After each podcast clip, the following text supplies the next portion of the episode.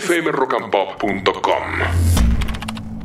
¿Qué tal? ¿Cómo están? Buenos días. Eh, bueno, eh, una serie, una miniserie que yo les digo es de visión obligada para todos los que escuchan rock and pop, que es Pistols, eh, la serie de los Sex Pistols. Está en Star Plus. Son seis capítulos, es miniserie. Ya desde el vamos tiene algo que es buenísimo. El director es Danny Boyle. Danny Boyle es el director de Transpotting, de Quién quiere ser Ah, millonario, eh, de Yesterday.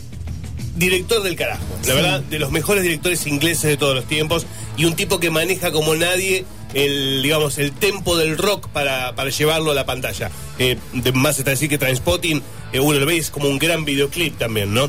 Eh, y la historia de, de los Sex Pistols, que, que si bien había sido tocada digamos, tangencialmente con aquella mítica película Sid y Nancy, eh, en donde Gary Oldman hacía de Sid Vicious. La realidad es que hasta ahora yo no había visto una historia que se sentara bien, bien en el origen de, la banda, que duró muy poco tiempo, que sacó un solo álbum y que perdura como una de las influencias más grandes de lo que fue eh, la, el Reino Unido, el movimiento punk en, en los 70, a principios de los 80, ¿no? Eh, no sabían tocar, no sabían tocar, era un desastre, pero tampoco les interesaba ser músicos. Ellos querían que, digamos, ser oídos, ser escuchados. Los Sex Pistols estuvieron en un momento en donde eran invisibles. Querían juntar monedas para comprarse una cerveza y no tenían, eran, no tenían trabajo, no tenían futuro. Y lo que encontraron fue justamente el punk. Y eso está retratado de una manera visceral en la serie. Eh, con una cámara que es una cámara casi documental, que se mueve alrededor de los personajes y que parece que tuviera que tomara la misma sustancia que los personajes la cámara, por momentos. Y mezclando, y eso lo hace muy bien eh, Danny mezclando cositas documental entre medio de la ficción, como para darle un, todavía un tono más realista. Les digo, imperdible. Imperdible, ¿eh? Seis capítulos que te los comes uno tras otro. Uno tras otro, 45 minutos más o menos cada uno de ellos.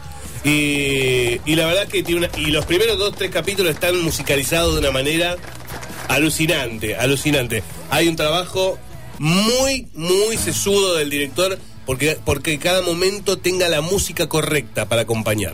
Está en Star Plus, ¿eh? se llama Pistols. Y Pistol en realidad, no, Y- Plus. ¿La y- tiene mucha gente Star Plus? Sí, sí, sí, sí, porque es el combo. Mucha gente lo tiene con el combo con Disney. Y entonces, este, bueno, eh, es, es un lindo combo y, y tiene muy buenos productos Star, ¿eh? Tiene muy, muy buenos productos. Y una cosita más, hablando de Disney. eh, ayer fue el Disney Day. Es un día, eh, desde que está Disney Plus, todos los 8 de septiembre Disney estrena varias películas el mismo día en la plataforma. Y ayer estrenó Pinocho, la versión live action del clásico dibujo animado de Walt Disney, que era una maravilla, el dibujo animado era una maravilla, eh, una, una, digamos, algo distinto para su época, la, la, digamos, la definición de los personajes, la historia, los colores. Bueno, y ahora hizo una versión en vivo, o sea, con actores, con Tom Hanks como Gepetto.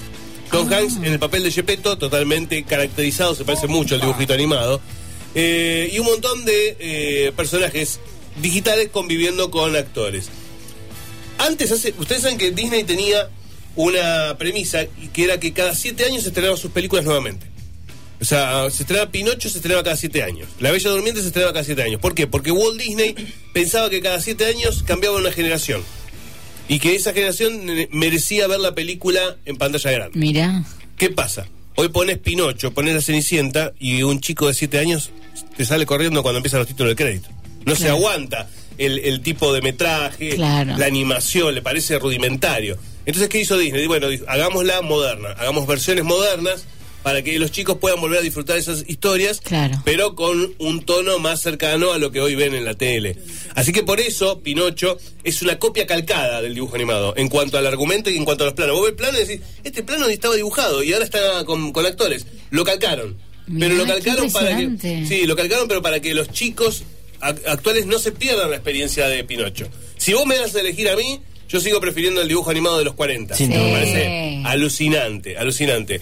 Pero entiendo que si un niño de 7 años ve hoy Pinocho se va a maravillar. Es muy, muy linda realmente y está en Disney Plus.